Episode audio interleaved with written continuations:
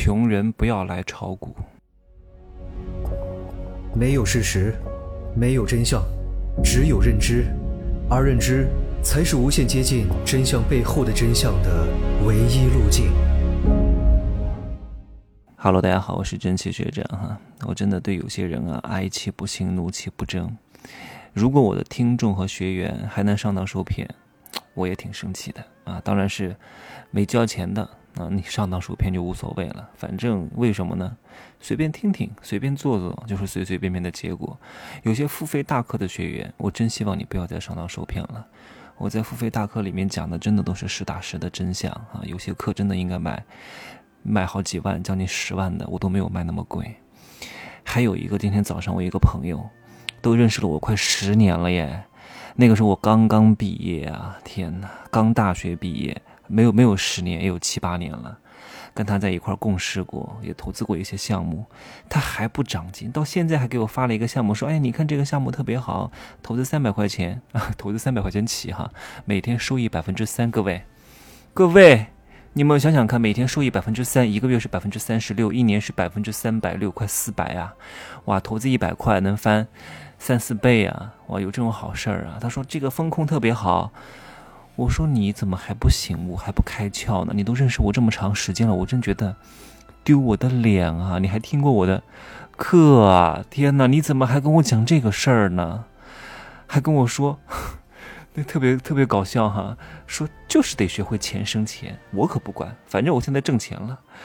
哎呀，我都无语了。所以你问问这个这个人啊，其实其实他还在北京买过房。啊，当然买的是一个很偏僻的郊区的一个公寓，也赔了本儿啊！哎呀，我发现很多人在听完我课之后，才发现自己做了这么多错事，踩了这么多坑啊，也来得及，为时不晚。就怕你听了我的课还依然在做，那怪谁？你就是穷命，各位。所以你，我我我想问各位一句：穷人最大的穷病是什么？是思维吗？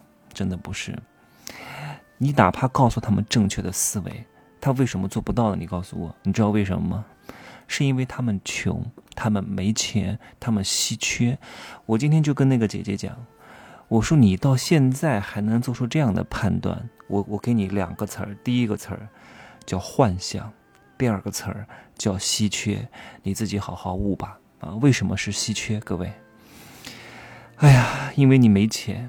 啊，所以你很急躁，你是沉不住气的，所以你想通过投资、投机、炒股来改善你的生活。各位，正是因为你稀缺，所以你拿不住，你的心态会崩掉啊！就像，啊，你缺钱了啊，失业了，找不到工作，你就把你积蓄拿过去炒股，想翻盘，你怎么可能翻盘呢？我真的有些话我都不知道在这个节目当中能不能讲啊！在中国都没有什么投资机会是给普通人的。啊，只有投机，但这个投机你得看风向啊。我一直都在讲政治经济学啊，经济是政治的延伸，我不能讲太多，你们自己理清理清。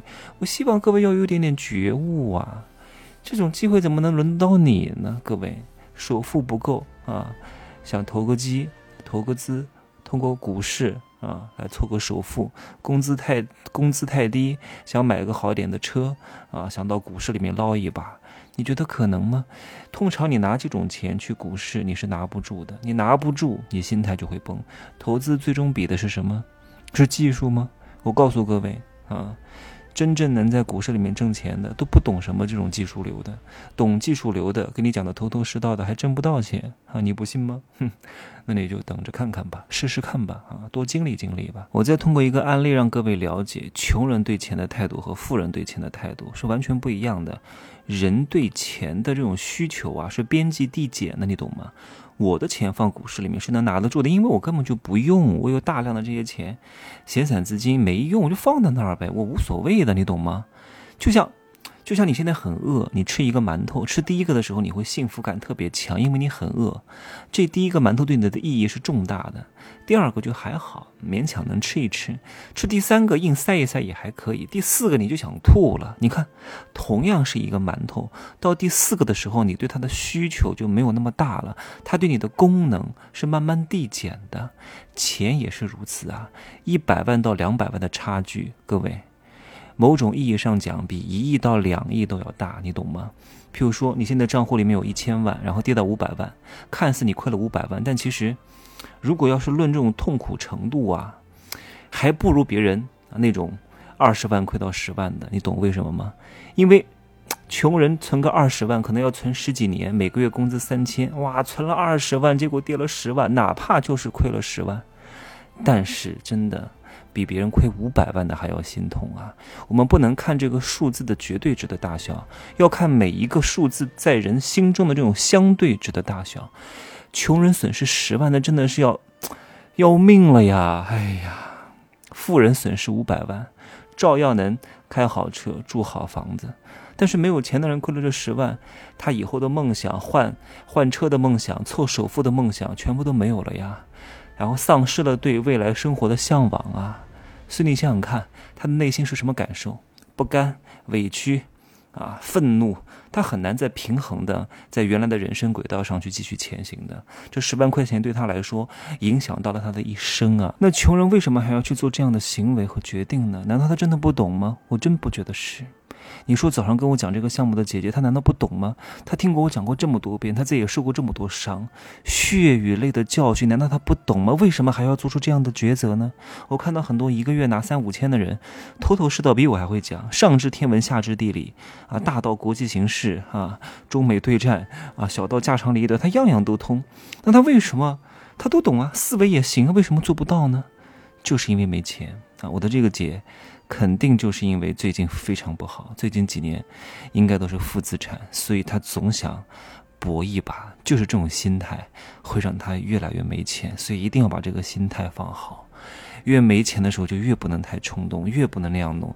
哎呀，你挣过快钱啊？其实当然以前挣过快钱的，真的，自己有点钱的时候，身上也有个一两百万啊，还买了车，虽然在北京买了公寓吧，但也是也花了不少钱啊，对吧？就是因为没钱，所以导致现在心态崩了。心态一旦崩了，情绪一旦不对了，什么事都很难做成的。我今儿还见了一个粉丝，送我去机场的。人家之前之前做微商，一个月能挣好几十万呢，很厉害的啊！各种投资，各种买商铺，各种买房子，很厉害。但是他就是一个情绪化比较严重的人。情绪化很严重的人，在成大事上。是会有阻碍的啊，顶多能当个二把手，一把手是很难的。所以各位一定要把情绪弄稳定，真的，情绪稳定之后才能安心的去赚钱啊。所以我一直都在讲，破情关才能得钱关，钱情性，好吧，就说这么多吧啊。我后天去澳门，我准备到澳门呢，跟大家讲一讲澳门风云啊，讲一讲爹妈仔的故事，讲一讲很好玩的啊。就这样说吧，啊，可以加我的微信，真奇学长的拼手字母加一二三零，备注喜马拉雅，通过概率更高。再见。